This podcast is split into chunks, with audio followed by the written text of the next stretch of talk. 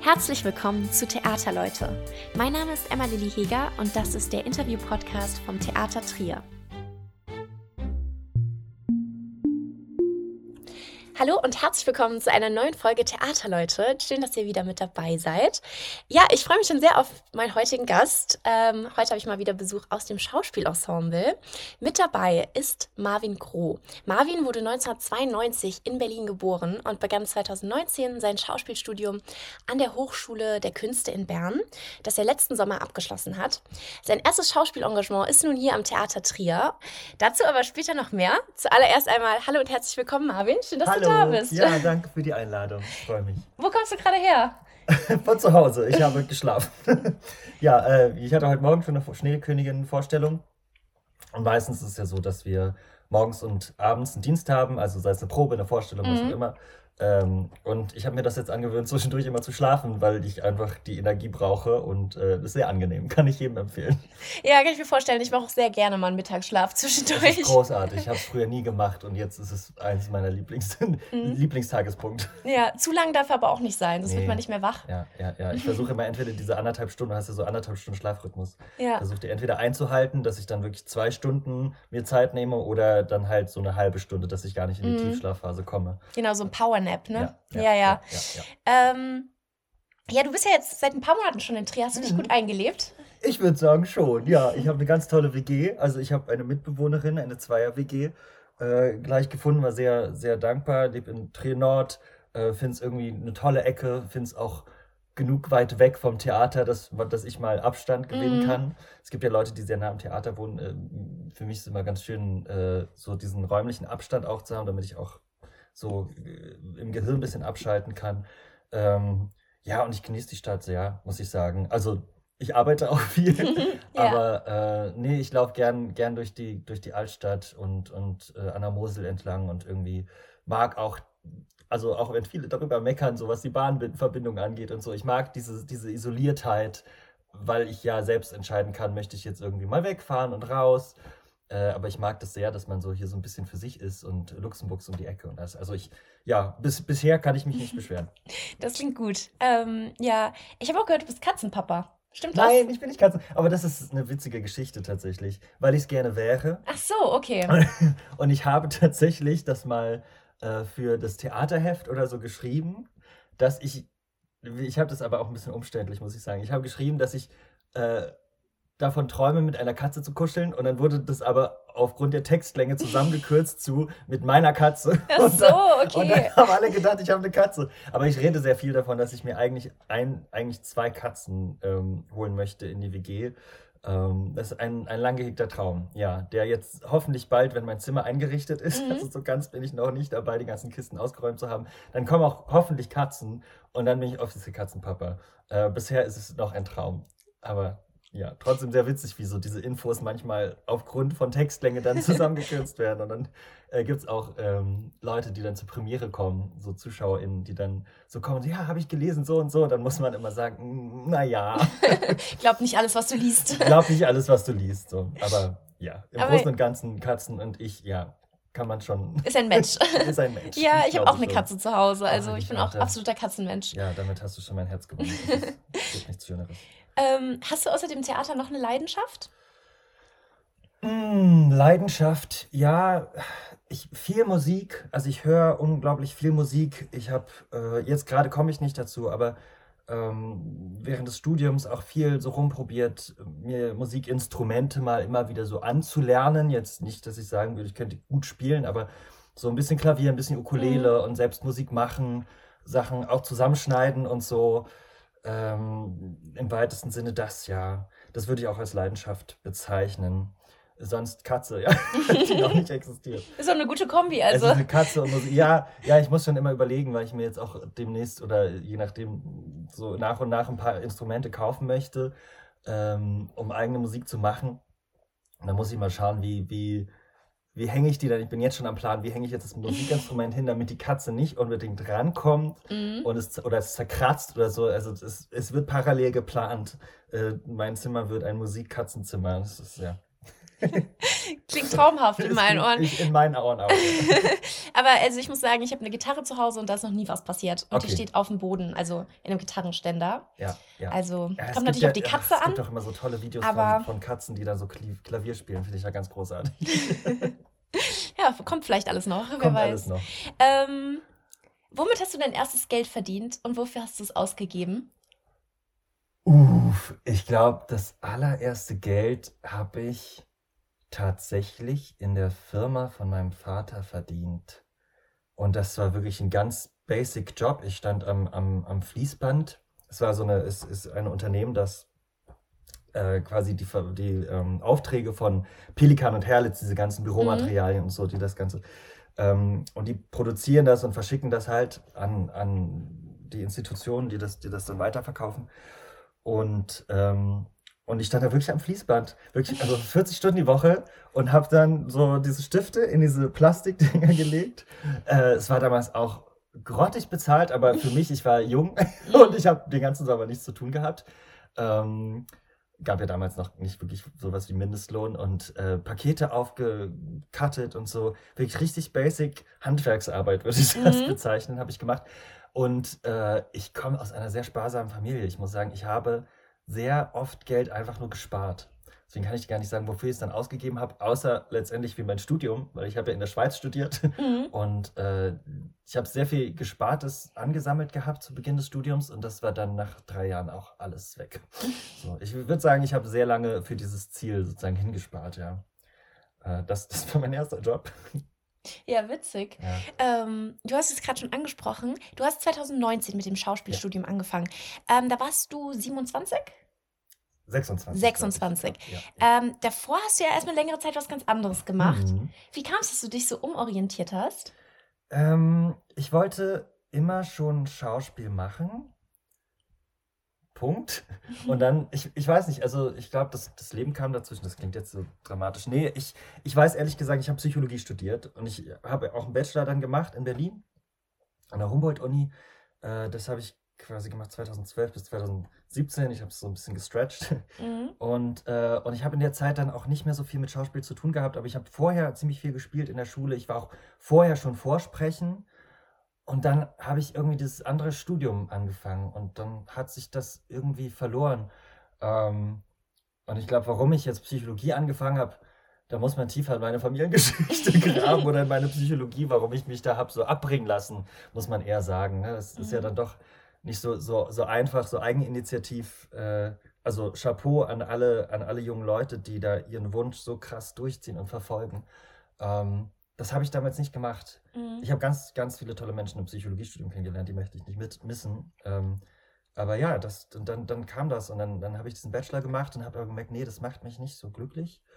Ähm, so diese Art zu arbeiten, aber auch das Studium an sich. Ich glaube, ich bin sowieso kein Mensch, der so gut und gerne studiert. Mhm. Vor allem, wenn es dann so, so sehr auf der geistigen Ebene, Ebene bleibt und wenig praktisch. Und dann, ähm, da habe ich gesagt, jetzt machst du das nochmal. So, ich war dann 24, 25 oder so, als ich wieder angefangen habe vorzusprechen. Und das hat mir unglaublich viel Spaß gemacht. Also allein das Vorsprechen, wo man ja oft Absagen bekommt und viel rumreist und es Mhm. ist sehr anstrengend und ich hatte den Spaß meines Lebens, musste ich sagen. Also das irgendwie andere, andere kotzen da ab. Ich hatte die, also die größte Zeit da. Und dann habe ich gedacht, okay, das musst du, das musst du weiterverfolgen. Und dann hat es in Bern geklappt. Und ich bereue es nicht. Ich habe den besten Job der Welt. ja. Sehr cool. Ähm, ja, ist wahrscheinlich auch einfach nochmal ein krasser Unterschied von diesem sehr theoretischen Studium dann so in die Praxis zu gehen, weil das Schauspielstudium ist ja schon, hat sehr viele, also ist ja größtenteils praktisch, ja, oder? Ja, ja. Ja, ich werde oft gefragt, ob, ob ich das nutzen kann, das Psychologiestudium Mhm. und meine Rollen und so. Muss ich sagen, würde ich nicht sagen. Also es, es gibt, glaube ich, so ein gemeinsames Interesse am Menschen, was so Psychologiestudierende und Schauspielstudierende irgendwie eint, aber das Studium an sich ist wirklich komplett anders. Und, äh, und man, man erlebt die Dinge auch anders. Also wenn ich jetzt an einer Rolle arbeite, äh, und mich, dann kann ich mich schon irgendwie psychologisch damit auseinandersetzen und irgendwie verstehen, also die Logik hinter der Figur zu verstehen, aber ich glaube, diesen, diesen, diese komplette emotionale Tiefgründigkeit, die dann in so einer Figur dann auch steckt, die kriegt man allein durchs Denken nicht hin. So, da brauchst du den Körper und dafür bin Mhm. ich sehr dankbar und das war auch eine große, große Aufgabe an, am Anfang von meinem Psycholo äh, am Anfang von meinem Schauspielstudium, diese Verbundenheit von Kopf und Körper herzustellen, weil die war bei mir total gekappt. Ich war unglaublich intellektuell drauf und mein Körper hing daneben so wie so ein Mhm. schlaffer Mhm. Sack und ähm, das hinzubekommen, dass das, was ich rede und denke auf der Bühne, dass das auch eine körperliche Repräsentanz, Repräsentierung bekommt, ähm, das, das war eine große Aufgabe. Ja. Mhm. Ach krass, also dass man quasi so eine Version von was hat und das gedanklich vielleicht schon hat, aber noch nicht so fühlt. Genau, also ich konnte immer, ich kann Rollen sehr gut verstehen, Mhm. so, also oder lo- logisch, psychologisch durchdringen. Insofern hilft es mir vielleicht schon, dass ich das vorher studiert habe. Ähm, aber es gibt ja auch andere Zugänge. Also ich Mhm. bin, glaube ich, ein Mensch, der sehr durch den Kopf darauf oder sehr sinnlich vielleicht auch zugeht und andere gehen total mit dem Körper rein. Die, die, die müssen, brauchen gar nichts über die Rolle wissen, die lesen das und dann haben sie eine körperliche Empfindung dazu und dann spielen sie das aus und das kann genauso gut funktionieren. Äh, Das sind einfach unterschiedliche Spieltypen, aber im besten Fall holt man sich ja so aus verschiedenen Mhm. Sachen das zusammen und dann, ähm, dann kann man das sozusagen seinen Weg finden, mit der Rolle umzugehen. Hast du dann auch in der Schauspielschule verschiedene Wege kennengelernt? Also habt ihr so verschiedene Herangehensweisen Ja, gelernt ja, ja, bekommen? ja, ja, genau. Also man hat erstmal so typischerweise eine Bewegungs- und Sprechausbildung. Mhm.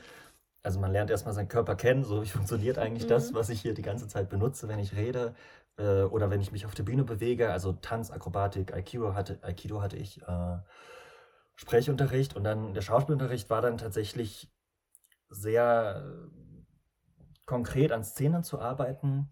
Und dann, je nachdem, mit welchem Dozenten oder welcher Dozentin man gearbeitet hat, haben die natürlich verschiedene Strategien und auch selber eigene Vorlieben, wie sie, wie sie so eine Szene aufbauen, wie sie die strukturieren, wie sie an die Rollenerarbeitung herangehen und so. Und da gab es verschiedene Möglichkeiten. Einer hat total sinnlich gearbeitet, ist dann viel über, wie fühlt sich dieses Gefühl im Körper an. Und dann versucht man dieses Gefühl zu generieren, indem man sich diese körperliche, also wenn ich jetzt sage, wenn ich Angst habe, dann zittern meine Hände oder es kribbelt oder es äh, so, dann versuche ich dieses Kribbeln sozusagen herbeizurufen, aber nicht die Emotion, sondern die Emotion kommt dann aus dem Mhm, Körperlichen. Okay. Äh, und andere gehen dann aber total äh, anders ran. Also Mhm. gehen dann wirklich darum, beschäftige dich mit der Rolle, beschäftige dich mit dem historischen Hintergrund des Stückes und so und dann entwickel eine Psychologie zu der Rolle, bau der Rolle eine, eine Biografie. Äh, sehr unterschiedlich, ja. Und auch da, letztendlich gibt es da kein richtig und falsch. Da muss man einfach schauen, was sagt einem der eigene Körper, wie arbeite ich. Und das kriegt man dann mit, wenn man hier in Trier zum Beispiel ist, wie ich jetzt, und das Ganze mal ausprobiert. In einem Stück, wirklich in einem Ding, was so eine Stunde, anderthalb Stunden geht. Und schaut, was funktioniert wirklich für mich, dass ich eine Figur für einen gewissen Zeitraum aufrechterhalten kann und mir einen Bogen bauen kann, der sowohl für mich als auch für das Publikum nachvollziehbar ist. Mhm. Also du hast dann quasi so ein ganzes Repertoire mitgebracht nach Trier und jetzt schaust du, was passt. Ja, ja, ich habe sicherlich auch viel vergessen, muss ich ehrlich sagen. Ich lerne auch unglaublich Ja. viel. Wir kommen ja gleich noch zu Möwe, aber Mhm. unglaublich viel gerade von den KollegInnen. Ah So, ja. Weil es gibt ja auch äh, Leute, die hier schon entweder hier oder in anderen Häusern oder äh, in anderen, in der freien Szene oder Filmszene oder so tätig waren. Und die haben alle eine anderen, andere Herangehensweise und, und man schaut sich manche Sachen ab, guckt dann, wie fühlt sich das an, wenn ich das mache? Ist das eine reine Kopie oder kann ich das irgendwie mit mir selbst so zu einer neuen Sache vermischen, Mhm. so fusionieren? Äh, aber man lernt unglaublich viel. Das, ich glaube, das ist auch ein Beruf, da bin ich auch sehr froh drüber, dass ich mein ganzes Leben lang weiterlernen werde. Ja, wahrscheinlich hat man in der Schauspielschule dann so ein bisschen die Basics Ja. und dann im Beruf geht es Ja. dann richtig so an, an die verschiedenen unterschiedlichen Feinheiten vielleicht Voll. auch. Ja, ja. Ähm, ja, ich habe mal gelesen, dass ähm, die Schauspiel, also dass man in der Schauspielschule ähm, oder die Ausbildung vor allem auch so eine intensive Begegnung mit sich selbst beinhaltet. Hm. Würdest du dem zustimmen? Hm, äh, muss nicht sein, Mhm. aber es ist schwer, dem auszuweichen. Äh, aber bei mir, ja, äh, ja, doch, ich würde dem zustimmen. Wenn du mich jetzt fragst, warum, äh, würde ich dir sagen, hat es weniger unbedingt mit dem Spielen an sich zu tun, sondern einfach, dass du, also in meinem Fall jetzt mit neun anderen Leuten zusammengeworfen wirst. Ähm, also es sind ja wirklich, es ist ja eine Klasse von zehn Leuten. Es sind nicht Mhm. mehr, also du hast drei Jahre lang mindestens, äh, mitunter vier, die du mit diesem kleinen Kreis an Menschen zu tun hast. Und in dieser Gruppe entwickelt sich eine eigene Dynamik und es ist ganz schwierig, nicht Teil von dieser Dynamik zu sein. Im Psychologiestudium waren wir 100, 120 Leute. Ja. Ich habe mit vielen nichts zu tun gehabt. Das ist nicht so, es ist, es ist wie eine, es ist wirklich wie eine Familie, aber in dem Sinne, dass du dir nicht aussuchen kannst, wer da ist und du kannst dir auch nicht aussuchen, kommst du jetzt besonders gut oder schlecht mit einer Person klar und trotzdem muss man auf der Bühne funktionieren. Oder wäre es schön, wenn man gut funktioniert und es funktioniert dann oft auch, aber es ist ein Prozess. Ich hatte ganz lange damit zu kämpfen, meinen Platz in dieser Gruppe zu finden, weil dann hatte ich mich, hatte ich irgendwie das Gefühl, ich bin ich bin so der und der, der das und das macht. Oder ich, ich war so auch am Anfang ziemlich viel hochschulpolitisch aktiv und so. Ah, ich bin der, ich bin der Denker, der so, mhm. der so Hochschulpolitik macht und so. Und dann war ich irgendwie, ah, ich bin aber so viel mehr und dann muss ich mich da irgendwie durchkämpfen. Also man wird da auf sehr viel zurückgeworfen. Mhm. Äh, und es hat, glaube ich, wirklich vor allem mit dieser Klassengröße, mit dieser Konzentriertheit zu tun und damit, dass du Konflikten nicht aus dem Weg gehen kannst. Und das schult ungemein. Ja. Insofern ja. Erfordert auch viel Reflexion, so wie du das sagst. Ja, ja, also, also klingt zumindest so. Im besten Fall. Ich, ich glaube, mhm. man kommt, also man kommt sicherlich auch ohne Reflexion in dieses Studium mehr oder weniger. Ähm, aber die Frage ist, warum macht man diesen Beruf und mhm. wann macht er einem Spaß? Und mir macht er natürlich auch deshalb Spaß, weil ich über diesen Beruf unfassbar viel über mich selbst lerne und mir der Beruf auch dabei hilft, mein normales Privatleben irgendwie ein bisschen besser zu regulieren. Äh, weil das sind ja quasi die gleichen Menschen oder die Figuren auf der Bühne sind sehr ähnlich zu den Menschen in meinem Leben manchmal so. Also ja, ist, man kann aus beidem, also das ist so ein sich gegenseitig bedingender Prozess, das Reflektieren, ja. Mhm. Ja, Marvin, du bist ja jetzt seit ähm, dieser Spielzeit am Theater Trier und neben deinen Rollen in Die Leiden des jungen Werther und der Schneekönigin sieht man dich aktuell ja als Konstantin in Die Möwe auf der Bühne. Ähm, die Möwe, ein Stück von Anton Tschechow, hier am Theater Trier, inszeniert von Frank Hoffmann. Magst du unseren Zuhörerinnen und Zuhörern ganz kurz einen Einblick in die Thematik des Stückes geben? Äh, ich versuche es. ähm, letztendlich ist es wie fast bei jedem Tschechow-Stück, dass es spielt auf dem Land, es sind eine Gruppe von Leuten, äh, die sich dort treffen. Äh, das, das Landgut gehört dem, dem Sorin, das ist äh, schon ein in die, etwas in die Tage gekommener Mensch und der verbringt da jeden Sommer mit seiner Schwester, der Irina, die ist eine berühmte Schauspielerin, und deren Sohn Konstantin, gespielt von mir, äh, den Sommer. So, mhm. Also es ist ein, eigentlich so, sag ich mal, KünstlerInnen, die den Sommer auf dem Land verbringen. Äh, und äh, dann gibt es natürlich noch den Gutsverwalter mit seiner Familie und noch andere Leute, die auf anderen Gütern rund um den See, der dort auf diesem Land ist, ähm, wohnen und aufgewachsen sind. Und die treffen so aufeinander.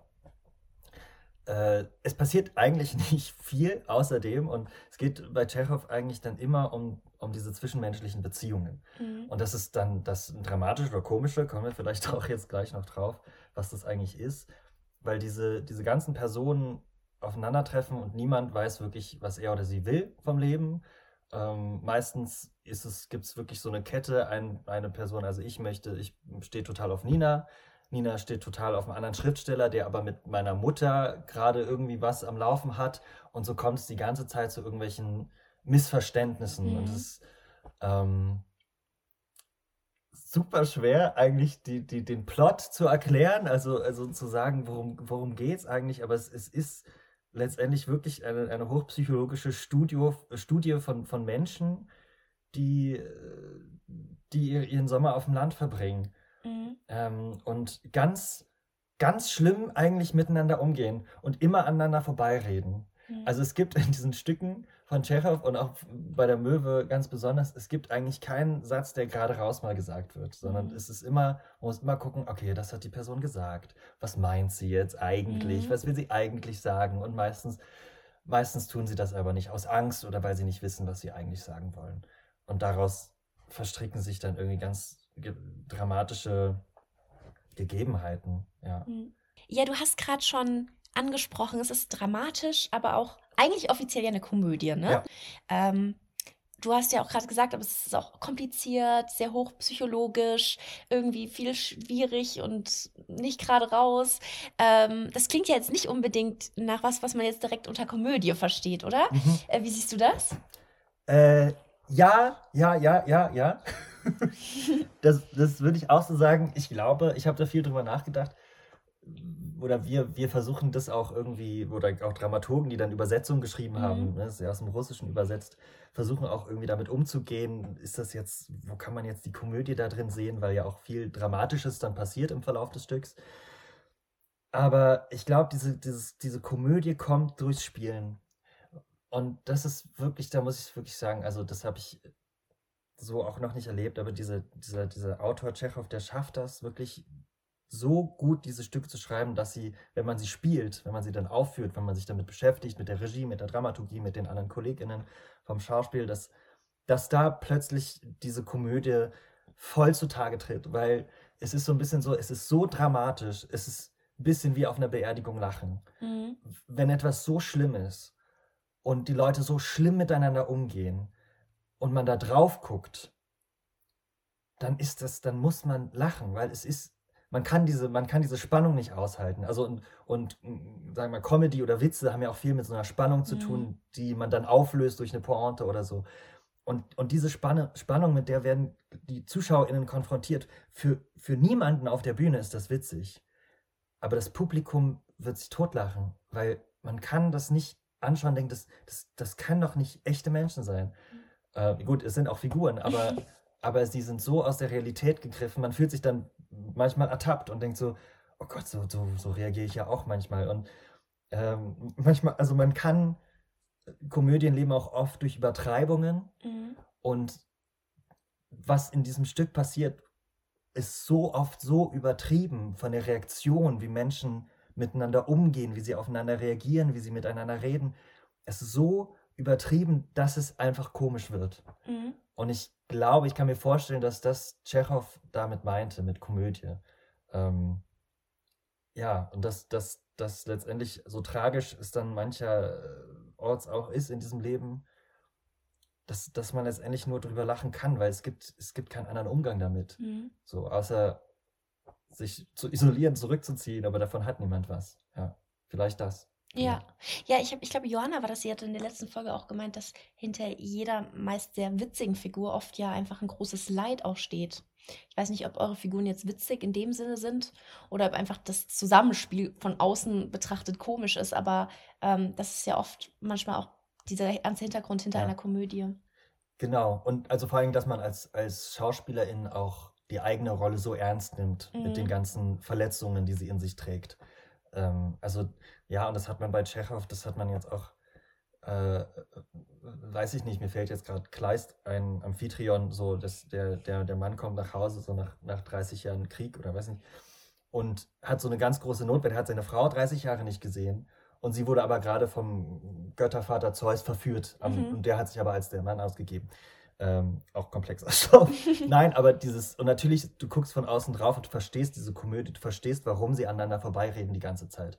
Weil sie denkt, hä, du warst doch gestern schon da, weil sie nicht weiß, dass es Zeus ist. Aber er war tatsächlich nicht da und hat sie 30 Jahre nicht gesehen und du, du siehst es von außen und du lachst darüber, aber für die beiden ist natürlich das Problem extrem groß und extrem ernst. Also wenn ich zu jemandem komme, den ich seit 30 Jahren nicht gesehen und seit 30 Jahren vermisse und die Person sagt mir, was machst du denn jetzt so ein großes Ding? Wir sind, wir haben uns gestern gesehen. Ich würde, ich würde verzweifeln. Ich Mhm. würde wirklich ernsthaft verzweifeln, aber wenn du es von außen siehst, weil du, weil du durchdringst, was, was daran pathologisch ist an dieser Umgehensweise der Menschen miteinander, ähm, und weil du es natürlich aus deinem eigenen Leben im besten Fall auch kennst, dann, dann, dann ist das witzig, ja. Mhm. Also dieser, ja, dass das hinter allem Komischen eigentlich was total Ernstes stehen muss. Ja. Das würde ich auch unterschreiben, da gebe ich Johanna recht. Ja, du hast gerade schon gesagt, dass man sich als Zuschauer oder Zuschauerin schnell mal ertappt fühlt ähm, bei den Reaktionen auf der Bühne und sich denkt, oh, so reagiere ich auch mal. Ähm, das Stück ist, wurde ja jetzt 19 1896 uraufgeführt, also Mhm. vor einer wirklich sehr, sehr langen Zeit. Ähm, aber das klingt jetzt so, als wäre es irgendwie so ein bisschen zeitlos oder dass quasi man auch in der heutigen Zeit oder es vielleicht gerade für die heutige Zeit man auch etwas daraus mitnehmen kann.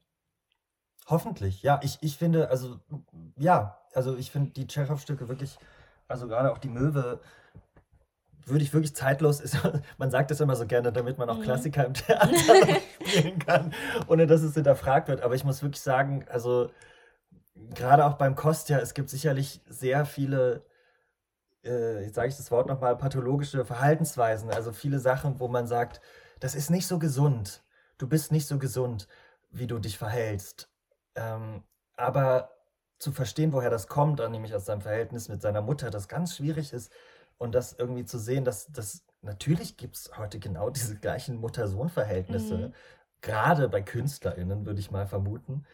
Ähm, und und da, da kann man sich so gut drin wiedersehen. Natürlich muss man schauen, wie, was ist wirklich noch zeitgemäß. Ne? Es gibt, in jedem Stück gibt es irgendwie Sätze, die kommen dann raus oder die muss man irgendwie umdeuten oder man muss sie ausstellen, weil sie so verankert sind in der damaligen Zeit. Aber ich würde sagen, in dem, wie wir es jetzt machen, auch in der die Übersetzung, die wir äh, nutzen von Thomas Brasch mit, mit Elisa, die die Dramaturgie macht und mit Frank, der Regie macht, dass wir da eine sehr, sehr moderne Fassung gefunden Mhm. haben. Äh, und das ist, das ist toll, weil dann macht man sich nicht die ganze Zeit Gedanken darüber, ah, ist das jetzt irgendwie zu alt? Kann man sich damit noch identifizieren? Ähm, das ist viel Arbeit. Also ich will Mhm. das gar nicht so, ne, das, da haben die sich alle sehr viel Arbeit gemacht mit, aber es lohnt sich, glaube ich. Ja. Marvin, wenn du eine Superkraft auf der Bühne haben könntest, welche wäre das? Auf der Bühne, also nur für die Bühne Genau, speziell, nur wenn jetzt du Vorstellung hast, wenn ich quasi. Vorstellung habe. Ah, eine Superkraft auf der Bühne. Ähm,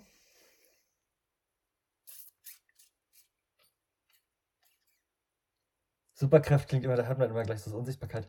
Ähm, unsichtbar sein auf der Bühne. Super, super Vorschlag, Marvin. Stimme aus dem Off. Stimme aus dem Off. Ich wäre gerne nicht das, was ich. Nein. Ähm, das ist jetzt keine Superkraft, aber was mir früher ganz schwer fiel, und ich komme da langsam hin, Mhm. aber es fiel mir früher extrem schwer, ist diesen Kontext zu vergessen, dass ich gerade spiele. Also es gibt wie, man beobachtet sich doch immer ein bisschen von oben. Ne? Also das ist so. Also das ist bei jeder Probe, bei jeder Aufführung so. Und es soll auch sein, weil man muss jetzt auch nicht und darf auch nicht hundertprozentig in der, in der Rolle versinken. So, wer weiß, was dann passiert. Aber so, man hat immer diesen, diesen, Kritiker oder ich vor allem von Mhm. oben, der so sagt, ah, hättest du das nicht anders, hättest du das. Wenn ich das wirklich für anderthalb Stunden ausblenden könnte, äh, für die Länge des Stücks. Und es gelingt mir oft schon ganz gut. Aber wenn das wirklich, wenn ich wirklich wie so einen Schalter hätte und er sagt mir, Marvin, du bist jetzt wirklich anderthalb Stunden nicht mehr Marvin, sondern Mhm. nur noch die Rolle. Das fände ich spannend. Wahrscheinlich wäre es gar nicht so toll. Aber weil, weil ich ja auch ein großer Fan davon bin, wenn ich jetzt Stücke sehe, interessiert mich auch der Schauspieler, die Schauspielerin dahinter. Also ich will gar nicht, dass sie sich komplett abschaltet, aber das denke ich mir manchmal so. So, Mhm. weil dann kommt, kommt, also ich hatte das wirklich früher, ist jetzt gar nicht mehr so aktuell, aber so äh, im Schultheater so Momente, wo ich auf der Bühne stand und ich habe meine Rolle gespielt, alles war wunderbar und dann war ich so, ist mein Hosenstall offen? Und dann bist du halt so, ja gut, Marvin, herzlichen Glückwunsch. Also, als würde es irgendjemanden, was selbst wenn er auf wäre, es wäre egal. Aber in dem Moment denkst du plötzlich so, na, bist du, ah, das wäre vielleicht so eine, so, so, so eine Wo man so dann so ein bisschen rausfällt auch. Ja, man, manchmal, Mhm. also es ist auch, und es ist auch legitim, also ich, ich, ich würde niemanden, also ich halte es überhaupt keinem, was ist das Gegenteil von zugutehalten? Also ich nehme es keinem, keinem Übel? genau, ich nehme es keinem übel auf der Bühne, weil das passiert. Natürlich fällt man aus der Rolle raus und dann Mhm. geht man wieder rein. Es passiert einfach, das ist nichts Schlimmes. Ähm, aber manchmal passiert es in so Momenten, wo man so denkt, ja, okay, also das ist jetzt wirklich weird, dass dein Gehirn Mhm. plötzlich vergisst, dass es auf einer Bühne vor 300 Leuten spielt. So, aber es hat doch was sehr Charmantes, finde ich. Ja. Aber Ich glaube, von außen fällt es wahrscheinlich auch gar nicht so oft Nein, auf. natürlich nicht. Natürlich nicht. Und, und das Gute, also zum Beispiel bei Werther habe ich das, haben wir die Frage auch ganz oft, da haben wir Nachgespräche, so, fallt ihr manchmal aus der Rolle? Und da, natürlich fällt man aus der Rolle, aber gerade mit, mit Florian und mit Jana, mit denen ich das spiele, es ist so toll, wenn du Kolleginnen hast, mit denen das klappt und es klappt mit den beiden so gut, dass du über das Spiel miteinander wieder Mhm. reingehst. Ja. Es ist so viel schwieriger, wenn ich einen Monolog halte und dann falle ich raus, mich selbst zu retten. Aber sobald ich ein Gegenüber habe, mit dem ich spielen kann und es ist, es ist so einfach, sich zu retten, ohne dass es Mhm. auffällt, das ist dann der eigene Kritiker, der dann so sagt, ach Mario, naja, da hast du jetzt aber schon wieder an dein, an dein Mittagessen gedacht oder so, warum auch immer. Ja, aber es ist nichts Schlimmes, auf keinen Fall. Ich glaube, also so wirklich komplett alle anderen Gedanken auszuschalten, ist ja auch eigentlich unmöglich. Da musst du ja, Ja. schon so ein Zen-Meister sein, Und der sein Gehirn so komplett in Kontrolle hat. Voll, und es ist auch eigentlich schade, weil es natürlich einem auch die Möglichkeit nimmt, zu improvisieren. Oder, Mhm. also bei Werther ist ja das Tolle, dass wir mit dem Publikum so viel interagieren. Und wenn ich jetzt jedes Mal sozusagen die ganze Zeit im Werther-Modus wäre, dann wäre, dann könnte ich gar nicht so gut mit dem Publikum auf jeden Einzelnen reagieren. Mhm. So. Und wenn dann Leute mal nicht reagieren, dann reagiere ich als Marvin natürlich. Bin dann auch manchmal, muss ich sagen, und wenn dann jemand nicht reagiert, dann bin ich auch als Marvin getroffen und dann werde ich auch als Marvin reagieren. So, und das macht es natürlich dann auch sehr viel ähm, nahbarer und äh, deswegen ist ja Theater so schön, weil es jedes Mal was anderes ist. Ja, ja, voll. Ja, jetzt sind wir auch schon fast am Ende angelangt. Ich habe noch eine kleine Abschlussfrage an dich. Okay. Ähm, mit wem würdest du gerne mal ein Stück im Theater Trier anschauen?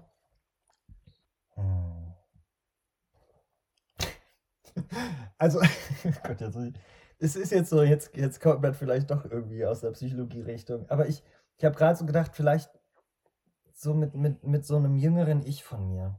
Oh, ich. wow. Ja, ich weiß, es klingt auch genauso so pathetisch, wie es es vielleicht ist. Oder so dramatisch. Nee, äh, ähm, oder, also ich kann auch sagen, generell mit, mit einem Kind, aber es klingt dann irgendwie auch so, so Nee, ich random. verstehe schon, was du meinst. Also ich finde es spannend. Ja, weil, weil es ist so, ich finde das, ich hatte als Kind im Theater einen ganz anderen Blick, Mhm. viel unvoreingenommen, viel, viel mehr beteiligt. Also da bin ich wirklich eingestiegen. Da das, worüber wir gerade gesprochen haben, dieses Gehirn ausschalten und in dieser Welt sein. Unvoreingenommen, überhaupt nicht hinterfragend, ist das jetzt real oder nicht, sondern völlig einsteigen.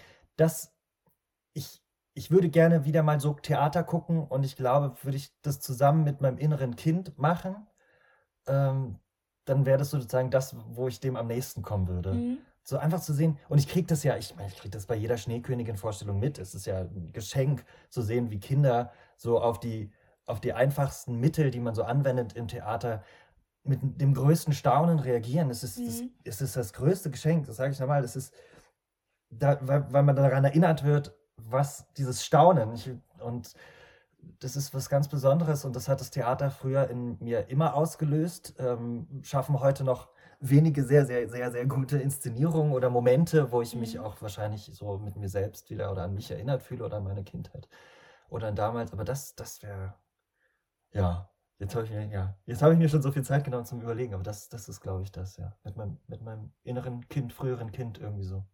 Mega. Ich finde das eine richtig tolle Antwort. Dankeschön. Also kann ich mir richtig gut vorstellen. Also es betrifft ja so viele Bereiche im Leben, wo man sich so denkt, würde ich das nochmal durch meine Ja. jüngeren Augen sehen, sage ich mal. Ähm, da hat man viele Dinge auch einfach irgendwie viel leichter genommen und viel, ja, einfach anders gesehen als heute. Das ist schon schön. Ja, ja, es ist sehr eigentlich auch eine therapeutische, psychotherapeutische Methode, mal, mal Mhm. wieder zu schauen, was würde denn das Kind, das du früher warst, heute über dich sagen, Ja. was du erreicht hast. Mhm. Und ähm, ja, das ist das, das, ja, das ist quasi auch das, was wir, worüber wir jetzt geredet haben, ne? so Teil meines Berufs, Mhm. sich immer wieder da, damit zu verbinden und, und zu reflektieren, wo stehe ich denn jetzt, wer bin ich denn jetzt eigentlich und, ähm, und wer ist die Figur und so. Mhm. Mhm. Und vielleicht auch, welche Anteile sind noch vorhanden Ja. von damals oder Sehr so. spannend, ja. Mhm. Ja, cool. Ja, vielen Dank, Marvin, für Sehr die Zeit gerne. heute. Äh, Es Ja. war mega spannend. Äh, ich wünsche dir alles Gute für die Spielzeit und generell deine Dankeschön. nächsten Vorstellungen. Ähm, ja, und falls ihr mehr von Marvin hören oder auch sehen wollt, die nächsten Vorstellungen von Die Möwe sind am 1. März, am 19. März und am 24. April geplant. Alle weiteren Termine, Informationen und auch den Link zum Online-Ticketverkauf findet ihr auf der Theatertrier Homepage. Ich packe euch den Link auf jeden Fall auch nochmal in die Show Notes. Zudem läuft auch immer noch die Leiden des jungen Werther, falls ihr das noch nicht gesehen habt. Ein sehr sehenswertes Stück in der EKA. Und auch die Schneekönigin hat bis in den März hinein noch einige Vorstellungen. Also sichert euch gerne noch Tickets. Auch hier äh, findet ihr die Links in den Show Notes. Ja, das war die Folge mit Marvin Kroh. Und wenn euch diese Folge gefallen hat, dann freue ich mich sehr, wenn ihr eine Bewertung auf Spotify oder Apple Podcast dalasst oder Lust habt, den Theater Trier Podcast zu abonnieren. Dann verpasst ihr auch keine weitere Folgen mehr. Genau, äh, damit verabschiede ich mich und wir hören uns beim nächsten Mal. Bis dann.